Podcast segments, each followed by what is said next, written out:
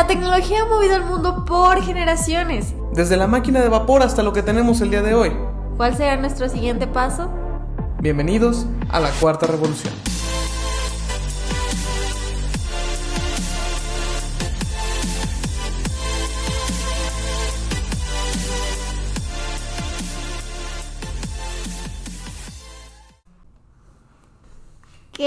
Rollo revolucionarios? Bienvenidos a otro viernes de podcast. Hallo. ¿Cómo están revolucionarios?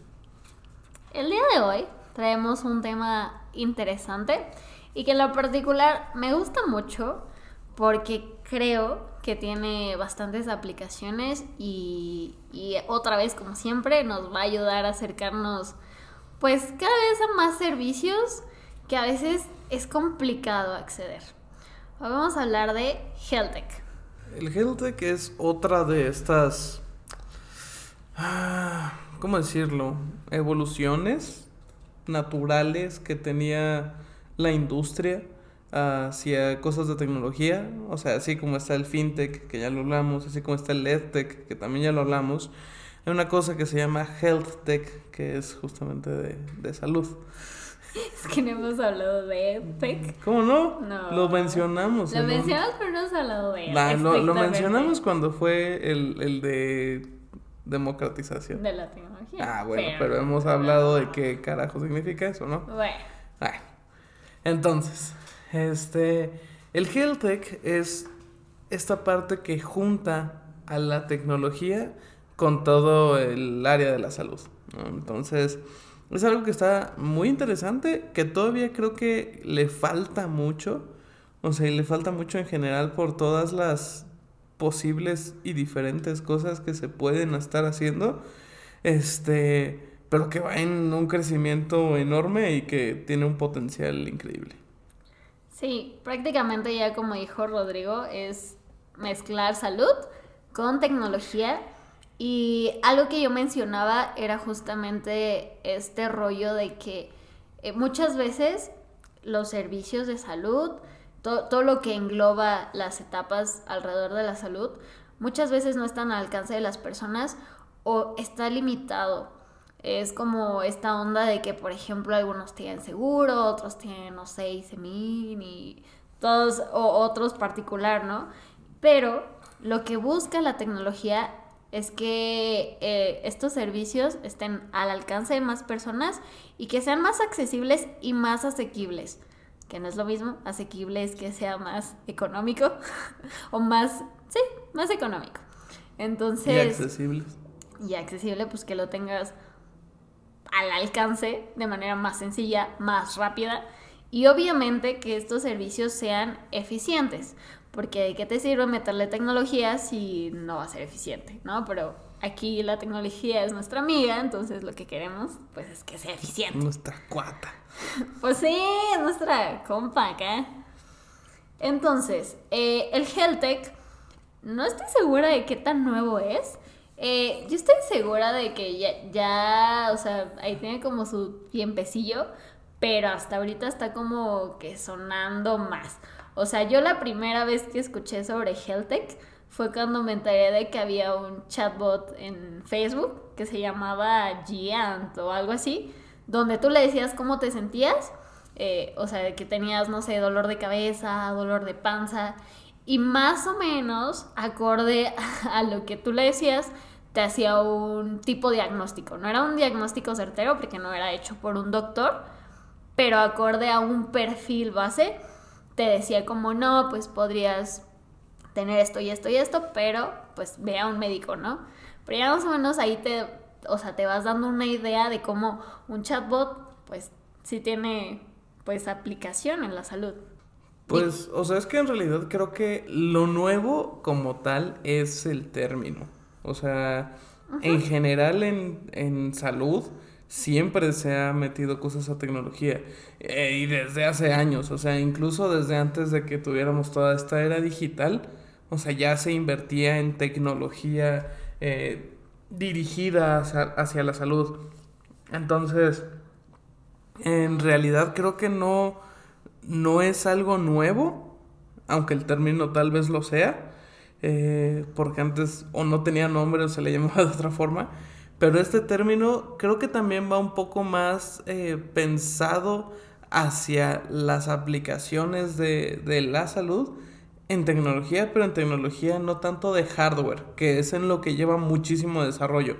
O sea, si tú ves las máquinas que son tomógrafos, los ultrasonidos, los rayos X y todas esas cosas, ahí sí está muy cañona la tecnología que se utiliza y la forma en cómo se aprovecha este, para, para hacer uso de la biomédica.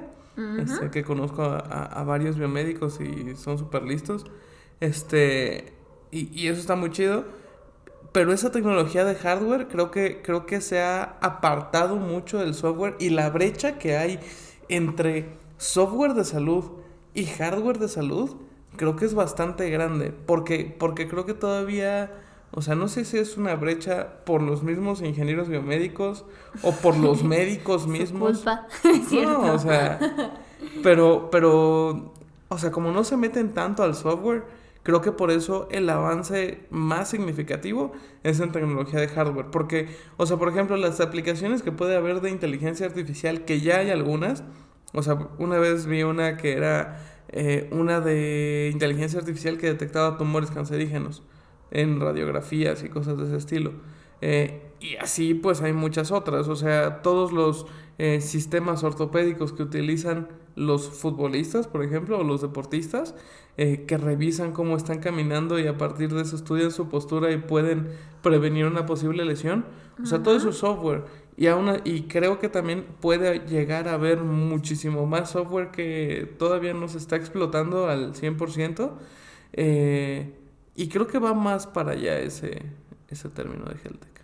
Yo creo igual que la brecha que existe es principalmente porque tenemos la creencia de que la medicina es cara, de que incluso, o sea, todos los equipos que mencionaste, eh, toda la carrera en general de ingeniería médica, pues e, esos equipos son carísimos, o sea, realmente se tiene esa creencia, entonces creo que la brecha va un poco a ello, o bueno, yo, yo pienso así, que como es demasiado caro, pues ya invertí en un equipo, ahora qué flojera tener que invertir aparte en hacer implementaciones tecnológicas y estas implementaciones que pueden llevar el monitoreo de estos equipos y no solo de los equipos, sino de, de los pacientes.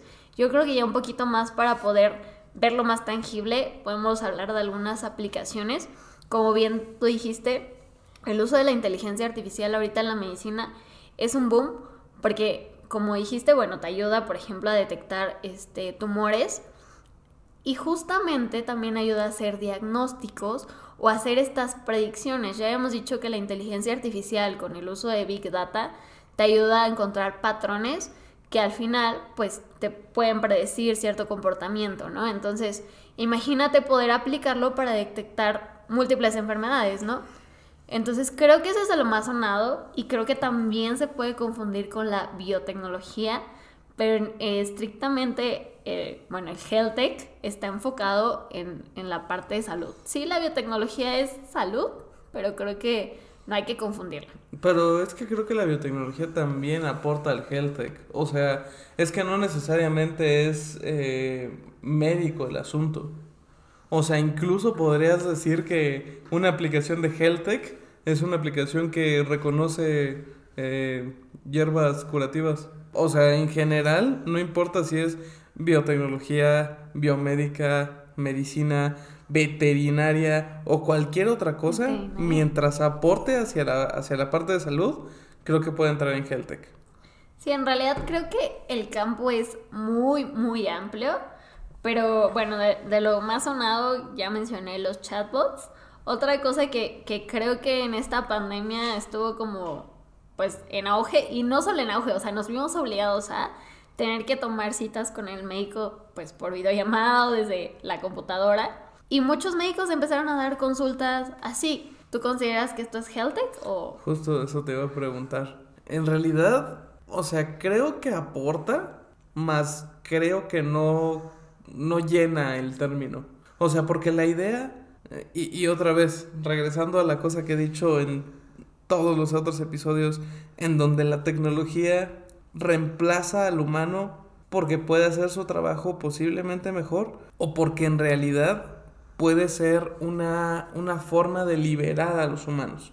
Entonces, lo que ayudó las videollamadas son a, a, darte el medio utilizando la tecnología para tener el mismo servicio tradicional de salud. Entonces, o sea, creo que sí podría entrar, pero que le queda muy grande el término Heltec a una consulta por videollamada. Pues es que al final lo que quieres es que la, los servicios de salud estén al alcance de más personas. O sea, para personas, pues no, no quiero decir que comunes, pero me refiero a alguien que va al médico, que no tiene problema en estar yendo al médico, que tiene una farmacia del ahorro, un doctor Simi o su médico particular a poca distancia, pues no hay ningún problema y en realidad no hay tanta diferencia, ¿no? Nada más se están ahorrando el traslado. Pero por ejemplo las personas que no tienen acceso a estos servicios, pues ya por videollamada puedes contactar a un doctor. Sí, pero o sea, si de plano ni siquiera tienes una farmacia del ahorro o un posible doctor cerca, el que puedas tener un internet suficiente para poder tener una videollamada con un doctor, creo que también está difícil. O sea, lo que habías dicho al inicio de que fuera accesible y asequible, o sea, en realidad la accesibilidad ahorita ya existe.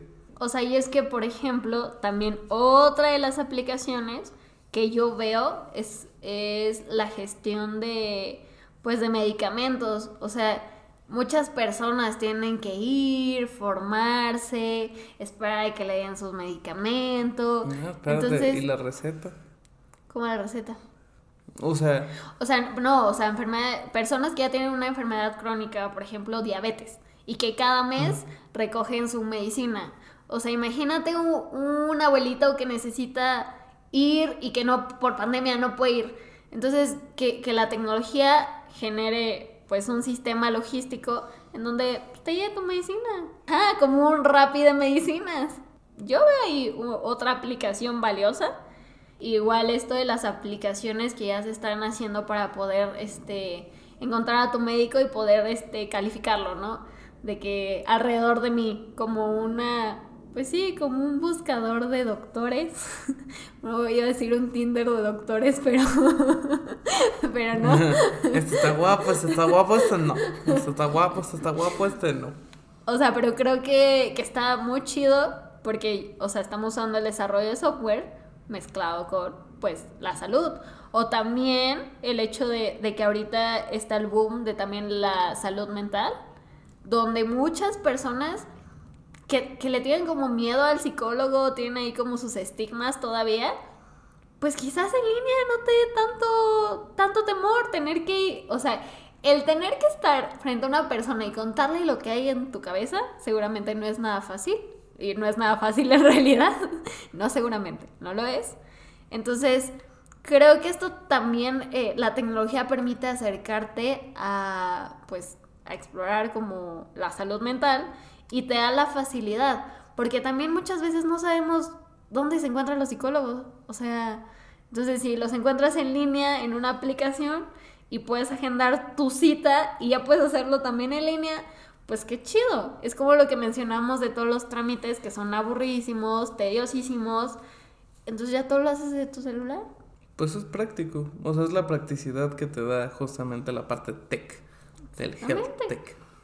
A ver, ¿qué otra aplicación se te ocurre? No, digo, yo, yo dije un par de aplicaciones que son un poco más complejas o que son ya más enfocadas no tanto hacia el usuario o hacia el paciente, sino hacia, hacia los doctores, o sea, para poder también hacerles un poco la vida más fácil. Este, eh, a lo mejor también podrías tener otra aplicación que detecte algún tipo de enfermedad o, por ejemplo, este, aplicaciones que te ayuden al desarrollo de la vacuna del COVID o sea, que estoy seguro que, existieron. O sea, estoy seguro que, que por eso pudieron sacar una vacuna en menos de un año prácticamente. Entonces, este, en general, todas esas diferentes opciones aplicando inteligencia artificial, datos, cómputo en la nube y cualquier otra tecnología que, quieras, este, eh, pues ahí están, ahí están las herramientas para poder hacerse. Que si tienes los datos o no los tienes, pues eso ya es otra onda, ¿no? Pero eh, normalmente ya los tenemos. Porque en salud tenemos no sé cuántos años de datos. Y datos, y datos, y datos. Y es que ahí justo es donde, donde yo digo que la tecnología entra a ayudarnos, porque imagínate la gestión de un montón de datos de todo un hospital. O sea, y siempre está el que, ay, se me perdió el expediente tal paciente, ay, no lo encuentro, ay, el archivo, ay, el papel. O sea, ya neta, eso es demasiado antiquísimo. Y poder usar el cómputo en la nube, el Big Data en conjunto, para poder tener un registro de todos los pacientes. Y ahora súmale, hay una pizquita o una pizcota de ciberseguridad, porque pues, pues también, o sea, manejar tantos datos sensibles, pues también está cañón. ¿no? Creo, que pizcota no existe. Bueno, un montón de ciberseguridad, pues. Una pizcota.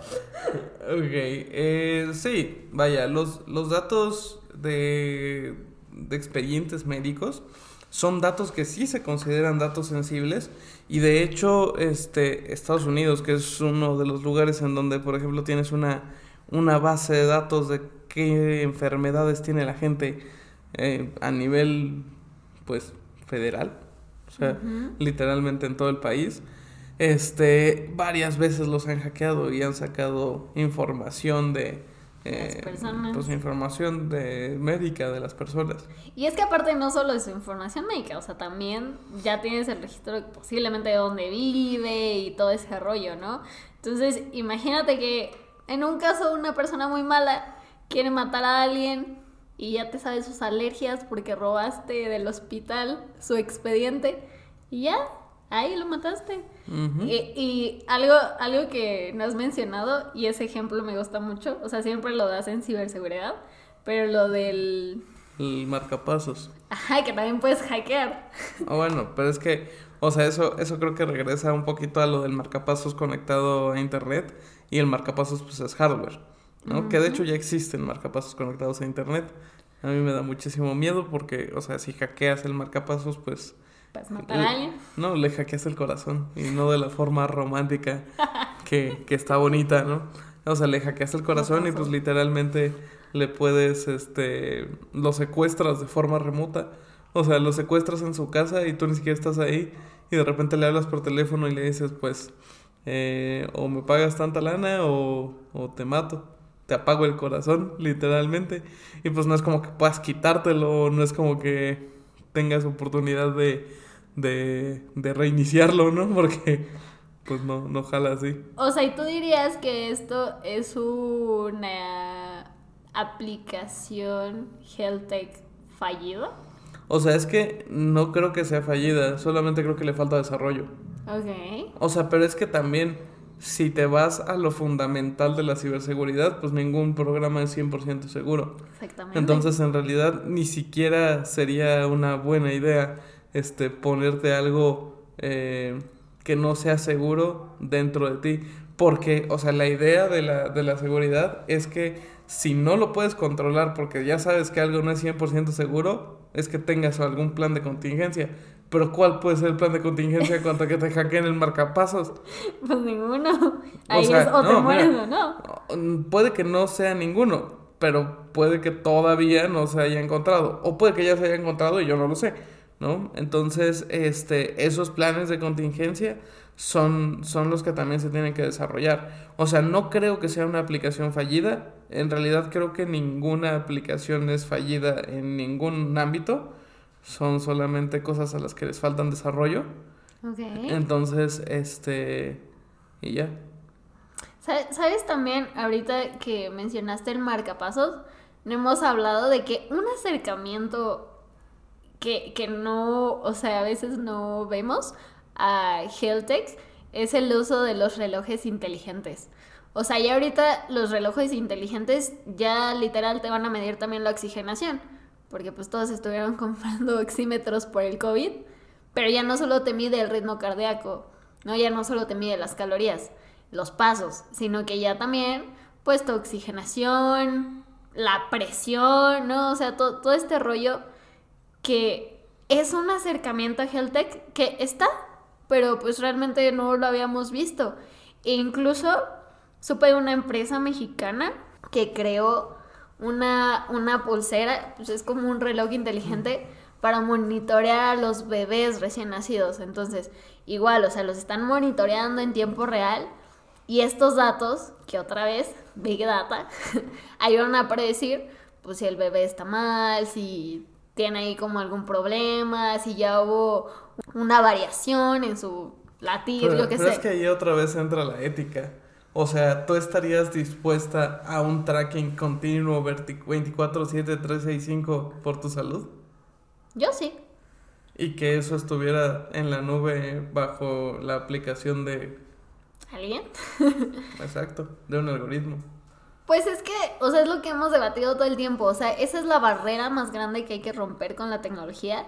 El aceptar que es parte de nosotros y que hay un sea, riesgo. No, pero una cosa es que sea parte de nosotros, pero tú estarías dispuesta que por tu salud, entre comillas, eh, fueras eh, seguida todo el tiempo, todos los días, todo el día. Pues sí. O sea, si quiero que monitoreen mis latidos o mi presión arterial porque tengo este hipertensión, ¿por qué no? ¿Y si alguien roba esa información? Pues es que por eso hay que darle desarrollo a la ciberseguridad y que la gente conozca porque es tan importante la ciberseguridad. O sea, es que, por ejemplo, yo no estaría dispuesto a ser seguido por un algoritmo. O sea, porque, digo, y esto va un poco eh, en contra de todo lo que creo, pero la realidad es que, pues al final de cuentas, los algoritmos están controlados por, por humanos. Todos los algoritmos son desarrollados por humanos. O sea, sí, pero pues tú decides las empresas que quieran desarrollar esto o que quieran trabajar con esos datos, pues también se comprometen. O sea, yo sé que no pueden comprometerse a, "Ah, no, sí, mi sistema es 100% seguro, porque ningún sistema es 100% seguro. O sea, y por más que te comprometas, ¿y qué? Ya, ya me hackearon, ups. Y luego, Pero entonces, ¿cuál, cuál es el sentido, o sea, de los desarrollos tecnológicos si todo va a poder ser hackeable y robable y así? No, o sea, sí se puede desarrollar, pero creo que lo que hace falta es, o sea, cuáles serían las condiciones para que entonces eso sea eh, ético. Creo que por eso hay tanto debate alrededor de, de todo esto y por eso está tan parado el Heltec. O sea, es que en verdad, o sea, yo veo aplicaciones increíbles. Por ejemplo, o sea, algo, algo que a mí se me hizo muy fascinante la primera vez que lo vi, y en realidad es que no es la gran cosa, es que, por ejemplo, Salud Digna te manda, o sea, puedes descargar los resultados de su- desde su página de internet con tu usuario y contraseña y se los puedes mandar a tu doctor. O sea, yo nunca había visto un laboratorio que hiciera eso. Y hay otra empresa que se dedica a, literal, es un papelito donde tú pones tu huellita de sangre y tiene un código QR.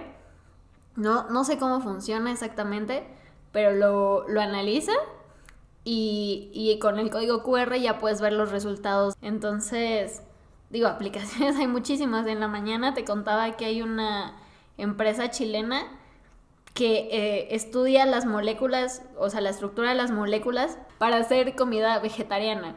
O sea, estudia la estructura con inteligencia artificial y replica, por ejemplo, no sé, una hamburguesa. Entonces, creo que igual es una aplicación increíble y así hay muchísimas. Pero pues todavía está, como dices, el reto de, De la ética. de la ética. O sea, es que literalmente es eso. Si, si se consigue tener ese equilibrio ético que, que trae la tecnología consigo, con eso ya podríamos tener un, un health tech muchísimo más desarrollado. Que aparte tiene una, un potencial enorme. La verdad es que sí. Incluso yo vi una youtuber que tenía, o sea, tiene como un chingo de alergias y a su casa le mandaron un kit para ella, o sea, hacerse las pruebas, reenvió este pues, las muestras, igual así le llegaron sus resultados de que era alérgica y, o sea, ya ni siquiera tuvo que ir al laboratorio, de que sácame sangre. Realmente ya estamos tan cerca de la tecnología y los servicios de salud están tan cerca de nosotros que yo la neta le veo mucho futuro a esto. Así que por eso me emociona este tema. Y lo tendrá. Ya verás, ya verás. Ok, pues si no hay nada más que agregar, Ya estuvo. pues despídete. Sale, bye. Nos vemos en otro episodio, revolucionarios. Bye. Adiós. Este fue un capítulo más revolucionarios. Encuéntranos en nuestras redes como arroba la cuarta revolución. Síguenos para tener los otros capítulos, noticias y novedades. Nos escuchamos en el futuro, revolucionarios.